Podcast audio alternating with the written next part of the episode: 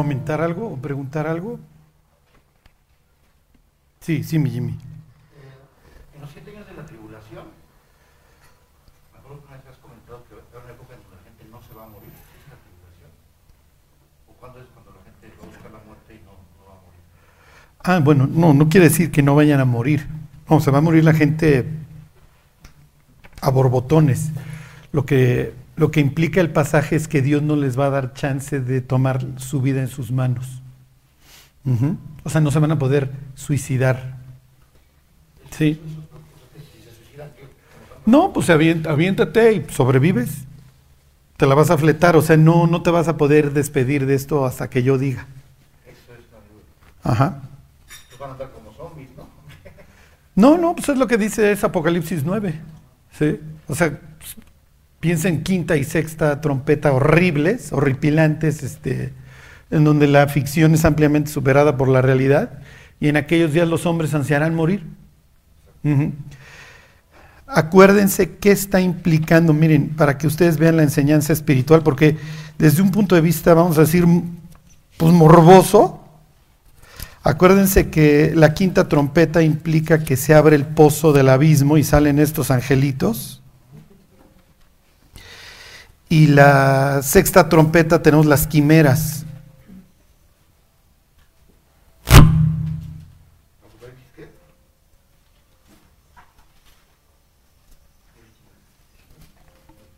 Es 9.5. No, 9.6, perdón. Ajá. Entonces, fíjense, acuérdense que el, el Apocalipsis es un libro relativamente corto. Ajá. Este, entonces, cada frase que va expresando ahí tiene, pues está avisando de cosas que van a suceder, pero lo más importante, el trasfondo espiritual. Entonces, fíjense, dice el 9.6, en aquellos días los hombres buscarán la muerte, pero, la, pero no la hallarán y ansiarán morir, pero la muerte huirá de ellos. No quiere decir que no se va a estar muriendo la gente, pero por más que tú te quieras matar, y entonces, ¿qué es lo que busco? Busco la muerte, ¿sí? O sea, ya, ya no puedo con mi vida, pero fíjense cómo termina este el pasaje eh, 9:20. Y los otros hombres que no fueron muertos con estas plagas, o sea, si la gente está muriendo a borbotones, pero dicen, y aún así se arrepintieron de las obras de sus manos. O sea, ¿cuál es el punto? Quiero morirme, pero no me quiero arrepentir. Eso es realmente, digo, es muy interesante, las quimeras, este, los ángeles encarcelados que son liberados, Apolo, o sea, el destructor, todo esto.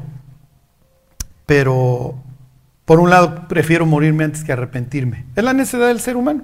Y ahí ya no va a estar el Espíritu Santo, ¿verdad? No, no, claro, sí, no, no. Dios está invitando todavía a la gente al arrepentimiento. Ajá.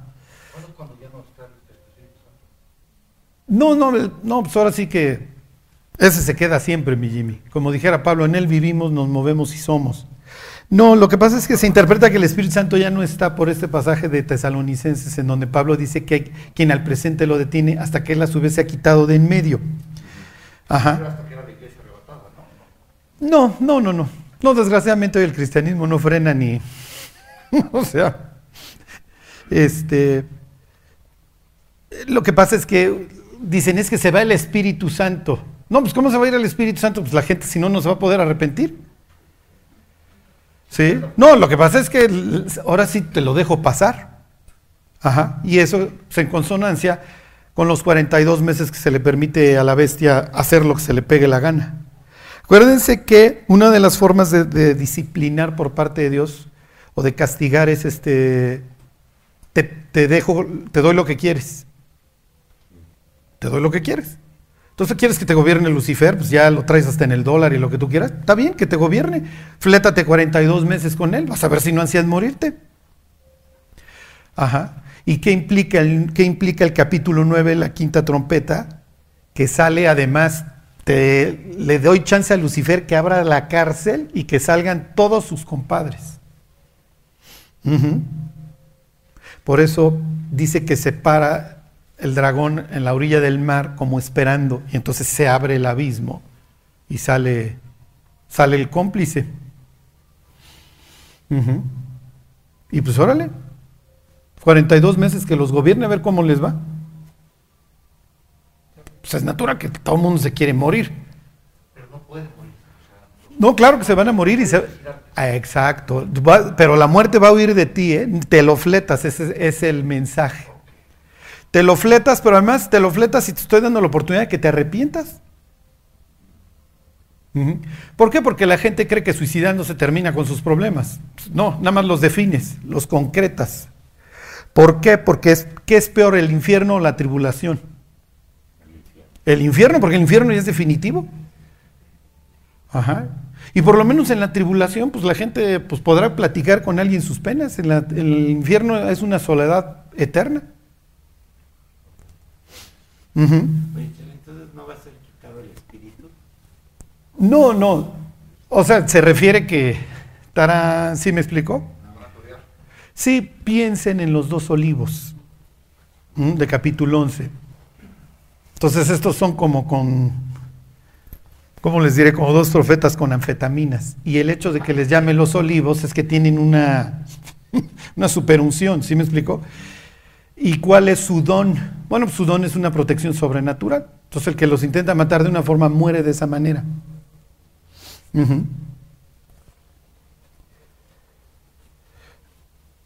Entonces cuando dice que se, se va a quitar, es como si tú le dices a alguien que te quieres pelear, quítate. Y entonces el otro se quita y ya vas y te agarras a trancazos. Esa es la... Ajá, sí, no, no. No, acuérdense que sin el Espíritu de Dios el ser humano no se puede arrepentir. Ajá. Sí, sí, sí. Tere. Carlos, en estos tiempos, ¿cómo saber, como en Mateo 24, que no vamos a ser engañados? ¿Cómo estamos? yo ya estoy, ¿eh? Uf, uf, uf, uf, uf, uf, uf, uf. Miren, eso, eso es tema del, del siguiente estudio de Apocalipsis. Apenas le- va a pasar el martes, el que grabé el jueves. Lo que pasa es que el próximo jueves la idea era empezar con, con todas las referencias en Mateo 24 del engaño. Porque es con lo que arranca Jesús. Mirad que nadie os engañe, porque va, a haber falsos profetas y a muchos se engañarán. Y fue- si aún fuera posible a los escogidos, se van a engañar, van a ser engañados. Entonces, si les dicen aquí están, no vayan. O sea, todo, realmente el capítulo 24 habla de eso. ¿Sí me explico? ¿Por qué? Porque finalmente el diablo es el padre de mentira. Y capítulo 12 de Apocalipsis se refiere a Lucifer, al diablo, como el que engaña a todas las naciones. Sí, y entonces el pasaje este de Isaías 14, cuando Lucifer llega también al inframundo, le dicen, ¿a poco tú también te volviste como nosotros, tú que debilitabas a las naciones? La única forma es teniendo una cosmovisión bíblica, pero ¿cómo la obtengo? Nada más inmerso acá y partiendo de la base de que vivo en un mundo perverso, pero no lo quiero ver, ¿sí me explicó? Entonces acuérdense que esto es como cuando Mardoqueo anda vestido de silicio y Esther no se quiere poner esa ropa. Mardoqueo le dice, te va a ir como a mí, pues tú vas en el mismo barco. No, no, no, no, ponte ropas de gala, pues si ya llegué, ya la hicimos, Mardoqueo. Y ahora ya te, te vistes de luto. O sea, el luto ya lo dejamos, ya. Dios está cumpliendo sus promesas que nos va a dar gracia aún en los confines de la tierra donde nos aviente. Pues no, con la novedad de que los pecados de Saúl nos siguen persiguiendo y ahí está Amán preparando nuestro exterminio. Este, entonces, acuérdense, o sea, ¿por qué están vestidos de silicio los dos testigos? Porque le están hablando a un mundo muerto. Sí, o sea, la única, o sea, la única ropa que se pudieran poner estos dos tipos es de, es de luto. Le están hablando a un mundo muerto, perdido. Pero ¿quién quiere ver el mundo así? Todos lo quisiéramos seguir disfrutando. Y es horrible porque nuestra vida cambió hace unos meses y cambió en cuestión de 15 días. Y todos queremos, no, no, regrésenme. Es lo que yo les decía el jueves. O sea, yo extraño pues, mi vida anterior, o sea, salir, irme al Starbucks, ¿sí me explico? Platicar con la gente. Pero Dios ya nos dio una hasta aquí, mi cuate, porque resta que los que disfrutan del mundo sea como si no lo disfrutasen, le dice a los corintios. Lo veíamos lejos, pero ya no. Entonces piensen cómo veían los judíos en los 30 Alemania.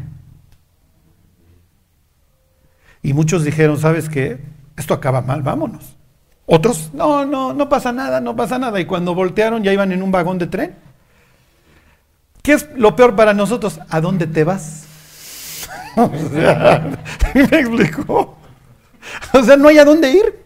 No hay absolutamente ningún lugar a dónde ir. O sea, hoy la sombra es, ¿cómo nos lo... A todas las naciones, ¿no? A todas las naciones. Entonces, este... Lo que pasa es que la gente como que dice, ay, esto estará bien o estará mal. O sea, sí se estará pudriendo esto o no. Y algunos, no, no va a pasar nada y va a haber res- respuestas y las respuestas y las respuestas y las respuestas. Entonces, este, y la forma en la que el hombre entrega todas sus libertades es a través del miedo. O sea, entrego todo, pero porfa, no me... ¿Sí? Ajá. Y hoy tenemos una humanidad con miedo. ¿Y qué va a provocar? Lo que dice Jesús, dos temas en Mateo 24. Digo, además de que va describiendo el engaño y el odio unos a otros. El amor de muchos se enfriará, el- unos se aborrecerán a otros, el Padre va a entregar al Hijo. O sea, vivimos, o sea, cuando uno lee eso y dices, Dios, ya llegamos, y Dios dice, pues tú qué crees? Sal a la calle. Sal a la calle, abraza a alguien, vas a ver si no, si no llegaron ya, muchachos. Sí. Sin embargo, es muy fuerte.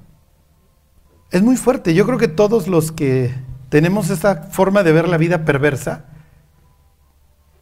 nos deprimimos. Porque, oh, oh, ¿Y qué nos toca hacer como clamar que Dios venga por nosotros, clamar que Dios nos guarde. Miren, acuérdense que Dios trae el fuego sobre Sodoma y Gomorra hasta que saca Lot. Dios trae el diluvio hasta que le cierra la puerta a Noé. Dios trae la muerte de los primogénitos hasta que su pueblo está encerrado. Ajá. Dios le da una oportunidad a todos los judíos que creían, pélate a Babilonia, maestro. Pélate y te la, y te la ahorras. Cuando Dios trae el castigo, no lo hace sobre su pueblo. Hay personas que dicen, no, no es cierto, Dios no va a guardar a la iglesia porque pues, ha sufrido. Y ahí está la iglesia de Esmirna, por supuesto. Sí, pero eso es a manos de otros hombres. Cuando es juicio de Dios, Dios sí saca a su gente. Ahora, dices, oye Dios, pues hasta cuándo nos... ¿Sí me explicó? ¿Hasta cuándo nos vas a dejar? Eso es lo malo. Entonces pienso que tenemos que ser como hebreos en Egipto, diciendo, ven, o sea, rescátanos, ven por nosotros. Ven por nosotros. Entonces, este, y desgraciadamente, este, aflojo, te aprieto, te aflojo, te aprieto, ¿sí me explico? Y entonces ahí anda la humanidad así. Y mire, lo único que nos queda a nosotros es también ver hacia el futuro, saber que ya viene un tiempo glorioso, ¿sí me explico? Ya. Tan tan. Es que es donde se van a hacer reales todas aquellas promesas en las que hemos creído. Mientras, pues echarle ganitas, porque, porque si ya vamos a pasar con el sinodal a dar cuenta de, de lo que hicimos, pues cerrar con broche de oro. Es que eso es lo más fuerte, que, que los creyentes tenemos que ir a dar cuentas. A ver, muchachos, cuando Jesús, la semana pasada, vimos este pasaje de, de saqueo, Jesús hace la parábola de las minas, bueno, y de, de los talentos, porque pues ya, ya va el Mesías a, a Jerusalén en plena Pascua, ya, ya vamos a reinar, ahora sí. Y entonces les dice, no, espérense. No, no, no, todavía les falta un ratote. Y entonces les voy a dar estos talentos. De ahí dicen, es una persona muy talentosa, por el- es un peso realmente, son creo 40 kilos. Te doy un talento, a ti 5, a ti 10. O sea, eran fortunas. Y cuando regrese, pues les pido cuentas. Y entonces, entonces miren, háganle así, digan, ay, pues todavía me quedan algunos, este, los tengo que invertir bien, porque me van a venir a, aunque sea el interés, aunque sea el interés de Vancomer, ¿no? Que anda por ahí del 3 anual. Pero bueno, algo va a haber que devolverle al, al dueño.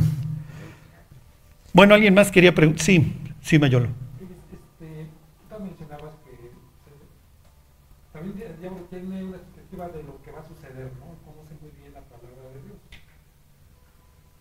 Y yo digo, bueno, la única forma que yo, eh, o la única respuesta que tengo para que el diablo no cambie es que el orgullo, tú también mencionabas que van a, van a tener- van a tener tiempo aquellos que no conocen a Cristo, de arrepentirse, pero ni aún así, con todo lo que les está pasando, se van a arrepentir.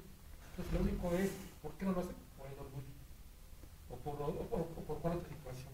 Porque el diablo, sabiendo que lo que va a suceder, no ha decidido, o no ha querido, o a lo mejor nos sorprende, no lo sabemos, cambiar. Sí. Sí, pues es su orgullo. eh, única y exclusiva. Eso, es- por eso la gente se va al infierno, ¿eh? Sí, es, es lo único que, la única respuesta que Sí. Sí, sí, sí. Esa es la. Y la, la Biblia presenta a Lucifer como. como que ya se echó al agua y ya no se va a rajar. ¿Sí me explicó? Hay una persona que tiene una teoría para saber si es verdad que, que dice que eh, al final del milenio, cuando Lucifer organiza la última rebelión y rodean la ciudad amada, dice que como la Biblia aclara que no va a entrar nada inmundo, que si Lucifer se mete, hace a Dios un mentiroso. Y entonces le dice, me tienes que perdonar. Y que por eso los extermina afuera. Por eso es que les hace, les llueve fuego. Para los judíos en su literatura intertestamentaria, por ejemplo, estos encarcelados hacen un pacto y dicen, no nos vamos a rajar, porque sabemos que si nos aventamos ya no hay regreso. Y de ahí la palabra hermón que, que- que implica juramento. Es lo que ellos creían y pues suena bastante razonable. Como, pues, mira, ya nos aventamos. Y iré en consonancia con, con Apocalipsis 9, cuando se abre, salen y no se la van a acabar. No se la van a acabar. Miren, es muy triste como el estado de la humanidad. No sé si vieron, digo, ya es el himno de todas las Olimpiadas. pues, a John Lennon, este, imagina que no hay cielo, ¿no? Y le puedes decir a John Lennon, pues imagina que no hay cielo, pero imagina que no hay infierno, diré, no, esa ya la tengo más difícil, muchachos, porque llevo ya varios años aquí. Entonces, vamos a celebrar a la humanidad. Y Dios, lárgate, por favor. Ahora que vean el estudio de Apocalipsis 11, esta es la forma en la que Dios se trata a los portavoces de Dios. Y si Dios no les da esta facultad de defenderse, los matan a los cinco minutos. Y luego la deshonra de sus cadáveres. ¿Sí? Se ve cómo te estás pudriendo durante tres días. Bueno, ¿alguien más quiere preguntar algo? ¿Ya se deprimieron o, o no más tantito? Bueno, pues váyanse a Zacarías. Este, este capítulo 10 que ahora vamos a ver es muy... Les, va a aclarar muchas cosas. ¿eh? Este, no, no, po- pobre humanidad. O sea, el capítulo 9 acaba, acaba con un versículo que ya no vimos la, la semana pasada, que habla de que el trigo, habla del trigo y el vino, ¿sí? Y bueno, para, para estos momentos ya para ustedes son este, variaciones sobre el mismo tema. Es la idea de que va a haber una época mesiánica llena de prosperidad, ¿sí? Miren, se los leo. Dice, porque cuánta es su bondad, ahí está 9.17, y cuánta su hermosura, el trigo alegrará a los jóvenes y el vino a las doncellas. Ok, y continúa la idea, fíjense, versículo 10, pedid a Jehová lluvia en la estación tardía, Jehová hará relámpagos y os dará lluvia abundante, y hierba verde en el campo a cada uno. Entonces continúa con esta idea de bendición. Acuérdense que una de las formas en las que Dios disciplina a su pueblo es convirtiéndole literalmente el cielo en bronce, ¿se acuerdan? Y no te va a caer una gota de lluvia. Los egipcios tienen el Nilo al este los arameos tienen el Tigris y el Éufrates, pero estos tienen el Jordán, que es un riachuelo. Entonces, este pueblo ganadero y agricultor depende de las lluvias. Dios lo coloca precisamente ahí para que dependieran de él.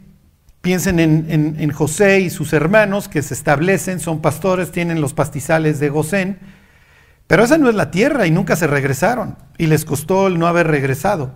Dios les dice, miren, ustedes van a ser ahí siervos 400 años, pero no les dice casi, casi, y porque se quisieron quedar mis cuates. Se les gusta quedarse en la comodidad y acuérdense que la zona de confort destruye al creyente. El creyente fue creado para multiplicarse, ¿sí? fructificar, fructifica y multiplícate. Entonces el confort mata al cristiano, no, el cristiano tiene que estar alcanzando alguna meta. Así fuimos diseñados. Ok, si ya leí una vez la Biblia, bueno, pues va la segunda, la décima, la cien. Y si llegan un alma, pues voy por dos, cuatro, ocho, dieciséis, treinta y dos y las que vengan. ¿Ok? No se puede estacionar. El cristiano nunca puede decir, bueno, ya llegué a un buen lugar, Dios, este, porque en ese instante em, inicia el retroceso. Eh, ¿Se acuerdan? Eso también sería una referencia a Elías, que después de un tiempo de sequía, le dice ahí al mayordomo de Acab, oye, ve y dile a tu señor que va a llover. Y se acuerdan que le dice Elías a, un siervo, a ver, vete a asomar cómo va, y le dice, parece un puño la nubecita que hay, y le dice, pues échate a correr, maestro, porque, porque vive en un mega aguacero. Entonces es misma expresión. Entonces va a haber abundancia, va a haber alegría. Sin embargo, este capítulo este, va a tener varios, como que voy para adelante, pero luego, luego viene un retroceso y, se vuelve complicado. Ok, en la vida de Cristo esto cobra sentido, pero para los lectores de aquel entonces, o sea, por un lado me dices que el trigo y el vino y pidamos lluvia, pero luego surgen los problemas. Y aquí una de las formas de interpretar este libro, miren, antes de que veamos el siguiente versículo, váyanse al capítulo 1 de este mismo Zacarías, para que tengan un marco de referencia. ¿Se acuerdan de qué habla el libro de Zacarías? ¿De qué habla? Exactamente. Fíjense el 1.4. Ahí están. No seáis como vuestros padres, obviamente está hablando a los previos al exilio, a los cuales clamaron los primeros profetas diciendo, así ha dicho Jehová de los ejércitos, volveos ahora de vuestros malos caminos y de vuestras malas obras, y no atendieron ni me escucharon, dice Jehová. Vuestros padres, ¿dónde están? Entonces este es un versículo que, que puede ayudar para ir interpretando el resto del libro. ¿Ok? Zacarías quiere decir Dios se acuerda. Entonces Dios tiene en memoria la maldad de los, de los padres. ¿Ok? Por eso no es, no es casualidad que cuando Dios habla de la venganza de los mártires, cuando Jesús dice, para que venga sobre vosotros la sangre de Abel el justo, hasta la sangre de Zacarías, hijo de Berequías. ¿Ok? Entonces tienen al efímero, eso quiere decir este Abel, la vida es pasajera y así muere Abel, hasta la sangre de, de otro mártir, de Zacarías. Dios se acuerda, Dios tiene en mente, ¿ok? La sangre de sus mártires y tarde o temprano la va a vengar. Entonces aquí es, acuérdense de cómo les fue a aquellos por haberse portado mal. Esa es la idea. Y entonces te pongo una serie de visiones en donde te hablo de que yo voy a habitar en Jerusalén y yo voy a hacer un muro y voy a habitar con ustedes, pero hay una condición para que yo habite contigo. No puede haber pecado. El pecado interrumpe nuestra relación. ¿Sí me explico? Ok, entonces ahora regresen al capítulo 10 y ahora sí lo van a entender y esto es muy extraño. Dios dice, ahí viene tu rey, justo y salvador, alégrate, canta, y viene como un guerrero y además finalmente va a destruir a todos los ejércitos extranjeros que te están cazando. Y también en tu tierra pues va a haber paz, tus propios arcos los va a romper, todo este, todo este el Dios guerrero, ¿ok? Los alemanes, que les fascinaba el estudio de la Biblia a principios del siglo XX, y eran los que les sabían, le llaman a eso Chaos Kampf. Caos, pues ya lo entienden, Kampf quiere decir guerra, la guerra contra el caos. Entonces viene el dios guerrero que destruye arcos, destruye a los caballos, los carros de guerra y entonces reina la paz. ¿Sí se entiende? Es una especie de volver a repetir Génesis 1, el caos y el reordenar y que Dios repose. ¿Qué es reposo? El reposo es la ausencia de caos, es orden. ¿Ok? Bueno, entonces piensen, él tiene una vida ordenada o él tiene una vida desordenada. Si yo les digo que fulano tiene una vida desordenada, ¿qué, implicaría? ¿Qué, qué, qué pensarían? ¿Qué es lo primero que pensarían? Ajá, vive en pecado y sobre todo fornicación. ¿Sí me explicó? Es una forma elegante de decir, tiene hijos regados. Este, ¿Sí me explicó? Obviamente no va a descansar, el harem cuesta. ¿sí? Va a estar sufre y sufre, sus hijos van a sufrir, etc. Puede generar una, una descendencia brutal, en, mal sentido. ¿Y qué pasa si ese no tiene una vida ordenada? Piensen en los requisitos para ser obispo. Es una ausencia de caos, tiene un marido de una sola mujer. Sus hijos están relax, están en sujeción. ¿Ok? Bueno, se los vuelvo a leer para que vean el contraste. Van a empezar los contrastes y más adelante viene uno espantoso.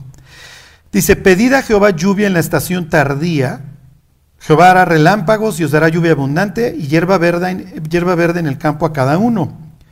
Porque los terafines, Caray, han dado vanos oráculos y los adivinos han visto mentira.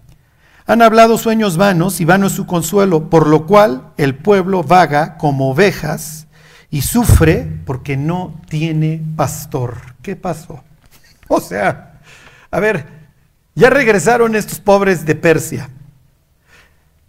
Se pusieron a reconstruir el templo, me los frenaron, pero vienen Ageo y Zacarías y, re, y, reactivan la reconstrucción del templo. Tenemos que hacer la casa de Dios, porque pues Dios va a habitar entre nosotros y le tenemos que hacer su casa.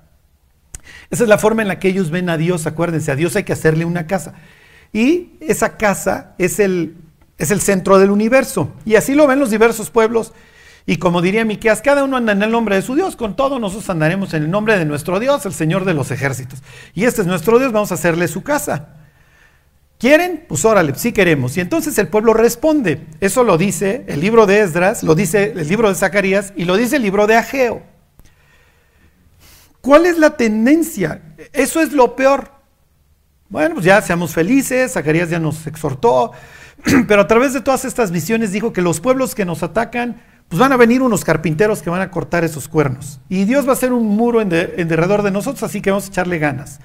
Y además no es con ejército ni, ni con fuerzas, sino con el espíritu. Y entonces todos estos pasajes los alientan y reconstruyen. Es lo que dice el libro de Esdras. Sí, pero metan el agua, una mano en agua caliente, otra en fría, y júntenlas y tarde o temprano la fría prevalece. Si no se está, ¿sí me explico? Entonces Dios está feliz, miren, les doy todas estas promesas y va a haber trigo y va a haber vino y va a haber lluvia y de repente los israelitas ya están consultando a los terafines. O sea, los terafines son los dioses familiares. Entonces acuérdense, hacían un sacrificio humano para mandar un alma al más allá y que abogara por ellos. Y era un niño para que fuera un inocente. Desquiciados. Total. Ellos lo, ellos lo aprenden de, pues en primer lugar de los cananitas. Entonces, digo, lo traían la mayoría de los pueblos. Piensen cuando Raquel, su, su, ella es, este, su papá vive ahí en Mesopotamia, es arameo, este Labán, y le roba los dioses familiares. ¿Ok? Entonces, este es como nuestro Dios, este es el Dios de esta región. Piensen en, en, México que llegas a un lugar y está el altar junto al eje vial y es el de la zona. Que suelen ser lugares bastante violentos y dice, oye, no está funcionando. ¿eh? Es lo que diría Zacarías, oigan, los terafines están dando vanos oráculos. Y uno diría, sí, sí, ya. Y Dios diría, no, no allá. Los, les estoy reclamando a ellos. O sea, esta idea de la remoción del pecado duró 15 minutos. Y entonces vuelve a entrar el pecado y vuelve a entrar la idolatría, precisamente la causa del exilio. Entonces, ya éramos muchos y parió la abuela y parió triates. O sea, no hay forma, hagan de cuenta que Dios está diciendo, es que no hay forma, te exilio, la pasas mal allá, te regreso, te doy todas estas promesas, inicias la reconstrucción y cuando volteo, ya estás con tus dioses familiares. No es posible. Si vieron la película del gladiador, se acuerdan que tiene sus muñequitos. Los romanos tenían, eran como que los máximos expositores de adorar al, al padrino. Don Corleone hizo de nuestra familia poderosa y era un gran pater familias. Pasaba por un proceso de beatificación, le suena conocido, y luego lo adoraban porque era un intercesor, le suena conocido. Nosotros en México heredamos a Roma. Por eso es que se le reza al santo X, o el- que pasa también por un proceso de, beatificación. Eso es Roma. Ok, Roma tiene un proceso de sincretismo con el cristianismo, y entonces esta idea de los dioses familiares se adopta por parte del cristianismo pagano. Bueno, miren, se los vuelvo a leer, dice, porque los terafines han dado vanos oráculos y los adivinos ya fueron al que les leyeran el cigarro, el café, las cartas. La palabra es kazam y obviamente es una prohibición. Dice, han hablado sueños vanos y vano es su consuelo, por lo cual mi pueblo vaga como ovejas y sufre porque no tiene pastor. Nuevamente esta idea. Versículo 3, contra los pastores he encendido mi enojo y castigaré a los jefes. Pero Jehová de los ejércitos visitará su rebaño, la casa de Judá, y los pondrá como su caballo de honor en la guerra. Ok. A ver, váyanse al Salmo 106. Y les voy a hablar tantito de este concepto, nuevamente, y luego qué tiene que ver eso con nuestras vidas. En la antigüedad, y eso obviamente se lo va a aplicar este, Dios a sí mismo, Fíjense, ahí están en el 136. ¿Qué les dije? No, 136.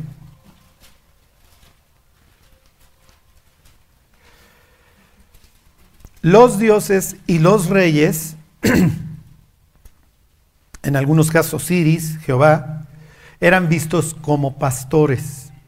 Y acuérdense que la idea del pastor es mantener vivo a su rebaño. ¿Ok? No es que anden haciendo barbacoa todos los días, porque las fuentes de proteína no son tantas, pero tienen la leche. Obviamente los, los quesos, y es la forma en la, que, en la que se visten. Fíjense, dice, están alabando a Dios por el éxodo, y dice, se los leo desde el 13, dice, al que dividió el mar rojo en partes, porque para siempre es su misericordia. E hizo pasar a Israel por medio de él, porque para siempre es su misericordia. Y arrojó a Faraón y a su ejército en el mar rojo, porque para siempre es su misericordia. Y aquí viene la idea de Dios como pastor. El que, al que pastoreó a su pueblo por el desierto, porque para siempre es su misericordia. Entonces los líderes de un pueblo, sobre todo en el caso de Israel, aunque así lo ven también los acadios, este, o los sumerios, ellos reciben de Marduk, de Enlil, la comisión de ser los pastores del pueblo, así lo ven los reyes. Y entonces hagan de cuenta que el Dios Enlil o Marduk, a ver, yo, ¿cómo- o Jehová, a ver, ¿cómo estás manejando? ¿Ok? Entonces lo que en la vida de Saúl y de David van a tener un contraste, ¿sí me explico? Uno anda buscando las asnas por todos lados, el otro tiene sus poquitas ovejas, pero las tiene bien y se rifa por ellas. Entonces el, máximo expositor de un rey bueno va a ser David. Miren, vayan tantito nomás al Salmo 80. Y aquí van a ver la misma idea. Acuérdense que Dios se para sobre el arca, es como su estrado, y habita entre querubines. La misma idea que leen en Apocalipsis 4 o en Ezequiel 1. Ahí están los cuatro seres vivientes. Fíjense, dice, oh pastor de Israel, escucha, tú que pastoreas como a ovejas a José, que estás entre querubines, resplandece. ¿Ok? Entonces, toda esta literatura poética se presenta a Dios y al rey como, como pastor. Miren, desde vueltas para atrás, nada más al 78, al versículo 70. ¿Ok? Y entonces Dios está muy satisfecho porque él ha tenido dos grandes. El más grande profeta de los israelitas era un pastor al que preparó 40 años. para Moisés era algo detestable ser pastor, él creció en el palacio. Y para los egipcios, a ver que lo atiendan ellos. Así va a acabar eventualmente en Israel los pastores, ¿eh? Va a ser puro asalariado. Entonces viene el lobo y se echan a correr. Por eso se presentan los ángeles con los pastores la noche que Jesús nace. Porque la idea es que va a lo más bajo. ¿Sí se entiende?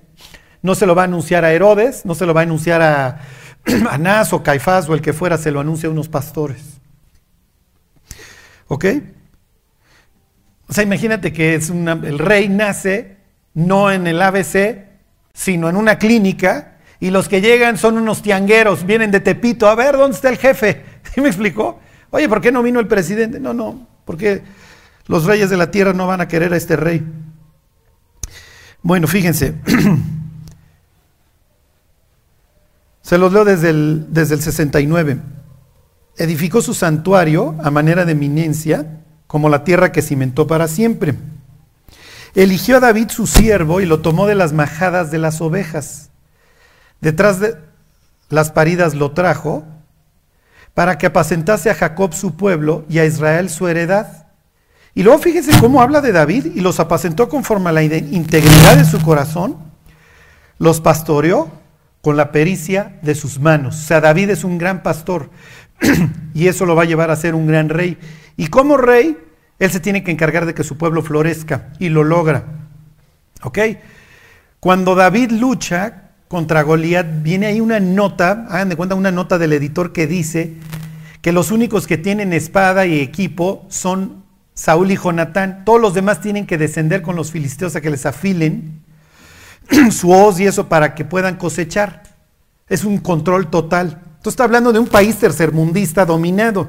Y David lo va a convertir en una nación unida por primera vez para que luego se siente Salomón con toda su gloria. Y Salomón, pues desgracia el, el reino. ¿Ok? Bueno, entonces contrasten esto con Zacarías capítulo 10, en donde Dios dice, no es posible. El liderazgo en mi tierra nuevamente se pudrió y esto fue lo que precisamente provocó eh, el éxodo en primer lugar. Miren, vamos a leer unos versículos y luego se los enseño cómo lo hubiera interpretado este, Jesús. A ver, váyanse, este es un pasaje famoso, a ver, váyanse a Jeremías 23.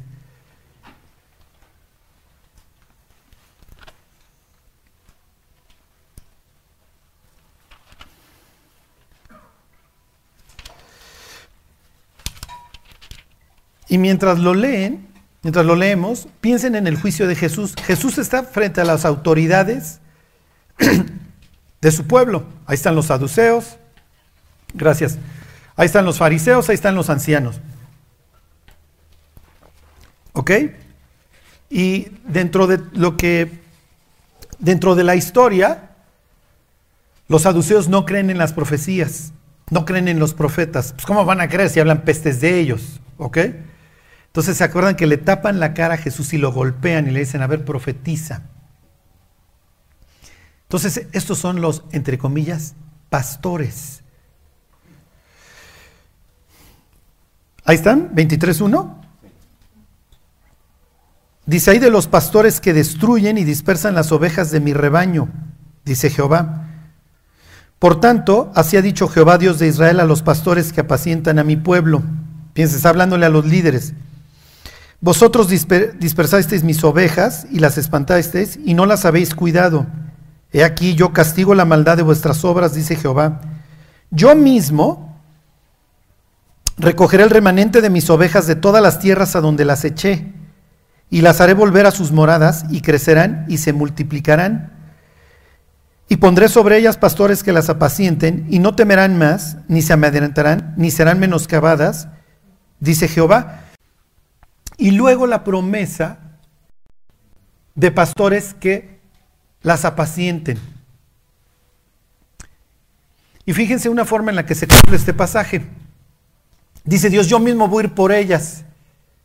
Y Jesús se aplica este pasaje y dice, yo vine a reconocer a, a mis ovejas. También tengo otro rebaño al cual voy a traer y serán un solo rebaño. ¿A quién se refiere cuando dice tengo otro? ¿Mande?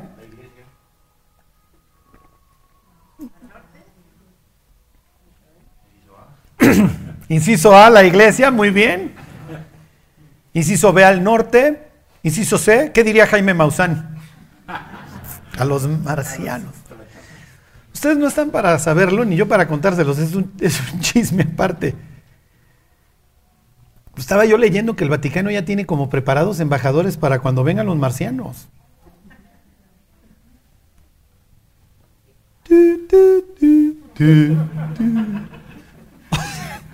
Ahí es donde, por eso Dios dice, o sea, no es posible la humanidad. O sea, antes prefieren creer que los hizo un marciano en la panspermia a reconocer sus pecados. Pero bueno, cerrando el paréntesis, ¿a quién se refiere cuando yo, ¿eh? A los gentiles. ¿Ok? Dios va a ir por los gentiles. ¿Ok? Ok, bueno. Piensen en Pedro, la última cena. Uno de ustedes me va a entregar y Pedro le pregunta a Juan porque dice, hijo, igual y soy yo. Ya le dice Juan, relax, no, no eres tú. Ah, bueno, siempre lo supe. ¿Ok? Aunque todos estos te nieguen, todos estos te nieguen, yo no. Viene, hace el osote, llora amargamente. Y varias semanas después, a ver, Pedro, vamos a tener una conversación tú y yo. Pedro, ¿me amas más que estos? Imagínense a los otros discípulos viendo a lo lejos la conversación, echándose sus peces, cara de inocente, pensando, no, hombre, quién sabe qué felicitaciones le esté dando. No, le está poniendo una de aquellas. ¿Y qué le dice luego? Sí, apacienta mis corderos. ¿Me aman más que esto? Sí, Señor, apacienta mis ovejas. Entonces, en la vida de Pedro se va a cumplir esto. Dios le va a dar a su pueblo pastores, como dice el 3.15, que los apacienten, eh, pastores que tengan sabiduría. Fíjese, versículo 5, y viene el pastor que dará su vida por las ovejas. Dice, he aquí vienen días, dice Jehová, en que levantaré a David renuevo justo y reinará como rey, el cual será dichoso y hará juicio y justicia en la tierra. En sus días será salvo Judá e Israel habitará, confiado. Y este será su nombre con el cual le llamarán Jehová justicia nuestra. Ok, sí estaba bien también esto de- del norte. Ok, el norte para estos momentos que está escribiendo Jeremías ya lo arrasaron los asirios, hicieron sus políticas de relocalización. Pero Dios está prometiendo que también vendrá el norte. ¿Cuándo se cumpliría eso en la vida de Jesús? Hechos 2, ¿se acuerdan? Vienen de todos lados judíos a celebrar la fiesta de Pentecostés y desciende sobre más o menos tres mil, dice el pasaje, el Espíritu Santo. Entonces los reúne y de ahí los vuelve a dispersar para que sean los ganadores de almas a lo largo de todo el mundo. Y dice, este va a ser su nombre, Jehová justicia nuestra. Pablo va a tomar este pasaje y va a decir, al que no conoció pecado, ¿se acuerdan? Por nosotros lo hizo pecado. ¿Para qué? Para que nosotros fuésemos hechos qué? Justicia. Justicia de Dios en él. Entonces hoy nosotros somos justos, no por nuestros méritos, sino por los de Jesús. ¿Ok? Fíjense, me brinco ahí, ahí mismo al 16. Así ha dicho Jehová de los ejércitos, no escuchéis las palabras de los profetas que os profetizan, os alimentan con vanas esperanzas, hablan visión de su propio corazón, no de la boca de Jehová. Dicen atrevidamente a los que me irritan, Jehová dijo, paz tendréis, y cualquiera que anda tras la obstinación de su corazón dice, no vendrá mal sobre nosotros. Entonces, en la mente de los buenos pastores era, si Dios lo que me exige es hacer misericordia y amar a Dios, bueno, pues a esto voy a impulsar al pueblo. El otro es, no, pues para mi beneficio, pues yo te digo que hagas lo que se te pegue la gana y, en ese sentido vas a tener paz. Y entonces viene toda esta, esta idea de reprobar a los pastores. ¿Ok? Miren, no vamos a hacer todo un estudio extensivo, nada más váyanse a Ezequiel 34. Lo que les quiero enseñar es esta esperanza mesiánica de que, va, de que Dios le va a levantar a alguien del tronco de Isaí, un renuevo, como dice aquí.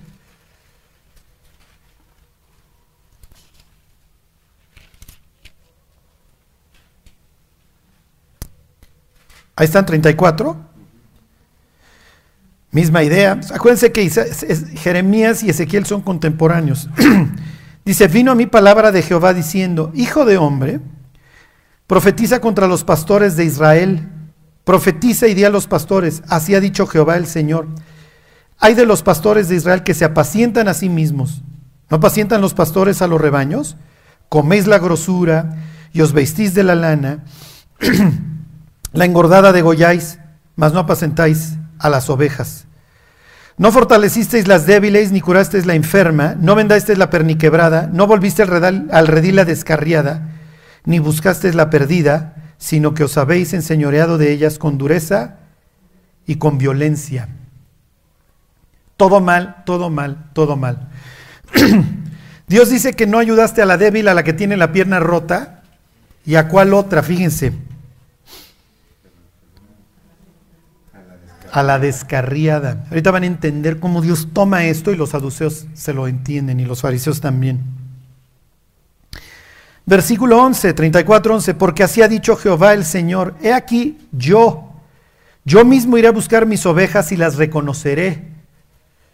Y entonces luego ya, este, como, este, voy a buscar a la perdida, ¿se acuerdan? La semana pasada veíamos este pasaje, como Jesús dice, a ver, Saqueo también es israelita y yo voy a reconocer a mi rebaño. Es lo que dice aquí. Dice versículo 12, como reconoce su rebaño el pastor el día que está en medio de sus ovejas esparcidas. ¿Ok? Entonces dice, a ver, este también es judío y ya se arrepintió. Porque el Hijo del Hombre vino a qué? a buscar y a salvar lo que se había perdido. ¿En qué categoría entraría saqueo de la perniquebrada, la chiquita, la que sea? En la descarriada, obviamente, es descarriado, pero fui por él y lo reconocí. Hay una anécdota de los 30, cuando todavía Israel, Palestina, era un protectorado inglés, en donde hicieron una requisa, a los pastores les quitaron todas sus ovejas como disciplina. Pues, finalmente, pues, el pueblo dominante, ¿ok? Y entonces llega a donde están guardados todos los rebaños que requisaron estos, y llega un niño y le dice al... Entonces cuando dicen vengan por sus ovejas, ya se acabó el castigo, lo que haya sido la multa, como le hayan llamado, llega un niño y dice, vengo por mis ovejas. No, pues ¿cuántas son? No, me acuerdo la anécdota en concreto, ocho o nueve las que fueran. Y dice, pues agárralas. Y entonces le dice, no, no, pero voy a, me llevo las mías. Entonces el otro, pues ve las cientos de, ovejas ahí guardadas. Y dice, agarra tus ocho y lárgate. Y este empieza, y se empiezan a mover de todos lados ocho ovejas. Una, dos, tres, vámonos. Ese es el grado de conocimiento que establecen las ovejas con su pastor. No se salieron las otras, porque no, no conocieron el silbido. Zacarías 10 va a hablar de eso. ¿eh? Y se los adelanto para que vean, esa es la idea de que las voy a reconocer. Nos vamos a volver a llevar y conocer que yo soy Jehová. Ok, entonces dice que él mismo las va a buscar, etcétera, etcétera. Me brinco al 23, 34, 23. y ahorita van a ver esta forma así magistral que emplea Jesús. Bueno, miren, se la leo del 16, este es el pasaje más famoso del 34. Yo buscaré la perdida y haré volver al redil la descarriada. Vendaré la perniquebrada y fortaleceré la débil, mas a la engordada y a la fuerte destruiré, desapacentaré con justicia. Y la gorda, ¿ok? Y fuerte, pues, ¿a quién creen? Se refiere a los pastores. A veces los trata como ovejas gordas, a veces los trata como pastores. Y adelante dice que las, que las gordas acornean a las débiles, etcétera, que las abusan.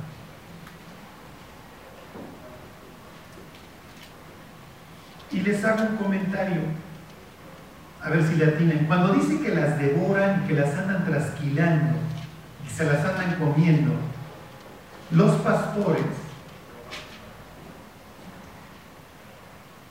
Si Dios les dijera, oye, ya te vi que las andas trasquilando y que te las andas comiendo,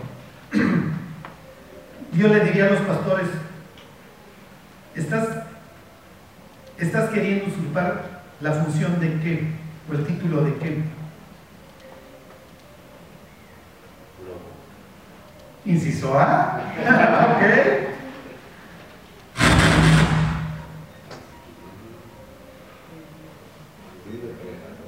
Sí, de un depredador, pero ¿qué, qué función estás arrogándote? ¿Mande? De juez, sí, sí, pero ¿qué, qué o sea? ¿Eh? No, pues al contrario. De dueño. De dueño, ¿quién lo dijo? Exactamente. Yo soy el dueño de mis ovejas. Yo nada más te las encargué que me las cuides. Y de repente llego y ya te comiste a copito de nieve y a- te aparece galgo de la trasquilada que le metiste. Y ya traes el suéter. Yo soy el dueño. Yo te, te las encargué para que tú me las cuides. Pero te, comportas como dueño. Esa es la señal del falso profeta. Esa es la señal del falso maestro que quiere que lo adoren a él en lugar de adorar a Dios. Entonces, esta es la idea que ellos se comportan como dueños de las ovejas. Entonces las explotan. Y la labor de la autoridad era una labor delegada. Por eso es que David dice, no, no, yo me rifo y aunque venga un león y aunque venga un oso, y sé manejar la onda y o inclusive pues, las quijadas. O sea, yo estoy dispuesto a dar mi vida por mi pueblo, estoy dispuesto a luchar contra Goliat. Y entonces David mató a sus, Saúl a sus miles, David a sus diez miles. Cuando se presenta Goliat, para esos momentos, ya te lo describe como un gigante, ya dijo Samuel, quien quiera que lo haya escrito, ya dio un dato acerca de Saúl, ¿cuál era?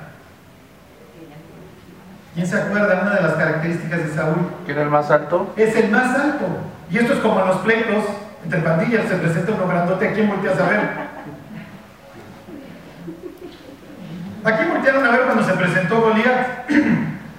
Aunque le llegara a la cintura, pero tú eres el más grandote de nosotros, vas. y él no se anima.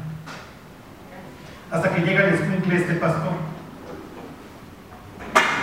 Entonces, Dios está diciendo, si yo te delego esto y tú lo, y tú lo haces crecer, y tú lo haces florecer, tú vas a llevar recompensas. Si tú lo explotas, tú no llevas ninguna recompensa. Así eran los saduceos. Y es lo que Jesús le reclama a los fariseos. Ustedes atan cargas pesadas y difíciles de llevar sobre las ovejas, pero ustedes miren, ni con un dedo quieren moverlas. Antes hacen todas sus obras para ser vistos por los hombres. ¿Y qué les gusta? En primer lugar, y ser los dueños. Y les gustan las primeras asientos en las sinagogas y las salutaciones en las plazas y que los hombres los llamen rabí, que era una expresión de grande. Nosotros lo entendemos como maestro, pero quiere decir grande. Pero a la hora que se presenta un Mesías humilde, como lo describía Zacarías 9, no, queremos seguirla llevando con Roma y bájale Jesús. Fíjense, versículo 20, 23, ahí en el 34, 23, dice, y levantaré sobre ellas a un pastor. Pues Jesús en Juan 10 dice que Él es este pastor. Y Él las apacentará a mi siervo David. Él las apacentará y Él les será por pastor. Yo Jehová les seré por Dios y mi siervo David príncipe en medio de ellos. Yo Jehová he hablado. Váyanse a Lucas 15. Y aquí van a ver a Jesús haciéndole así, miren. Trae un guante blanco y le va a poner una a los fariseos. Le va a dar una oportunidad a las descarriadas de arrepentirse. Lucas 15. ¿Ok? Y en ese sentido Jesús se presenta como, como el pastor que cumple con todas estas promesas que lo veremos más adelante en, Zacarías. Como pastor, Dios va a decir, a ver, ya lo intenté, a ver, denme, su lana, denme mi lana si quieren, ya. Y de repente, no, 30 piezas de plata, pues, regálenlo ya. Ni para que, tírenlo ahí al tesoro, bonita cifra con la que me estimaron. si se entiende, por eso Judas lo vende por 30 piezas de plata. Están menospreciando al buen pastor que da su vida por las ovejas. Y esperamos al superpastor, que ese sí el arquetipo lo va a describir Zacarías de la bestia, que nada más viene a servirse y a matar. Bueno, ahí está. Entonces ustedes ya son expertos en, este, en esta imagen de pastor en la Biblia. Jehová es mi pastor. Oh pastor de Israel, tú que pastoreas. Y ese buen pastor busca buenos para delegarles, pero que no se comporten como buenos. ¿Ok? Entonces ustedes ya tienen todo esto, toda esta, ¿cómo les dice? Esta fotografía en su mente. Dice 15.1, se acercaban a Jesús todos los publicanos y pecadores para oírle. ¿Quiénes son estos en términos pastoriles? ¿Qué ovejas son? Las descarriadas. Y acuérdense que el Mesías va a venir por las descarriadas. Y los fariseos y los escribas murmuraban diciendo, este a pecadores recibe y con ellos come. ¿Quiénes serían los fariseos? Las engordadas, ahí están. Entonces aquí tienen los dos campamentos Dios. No va a decir que las descarriadas también han estado bien, porque las va a describir más adelante, pues, efectivamente como perdidas, y como que viven en una posiga. Pero a estos les va a ir peor. ¿Ok? ¿Por qué? Porque va a venir David y David es un pastor. Y él va a venir a buscar.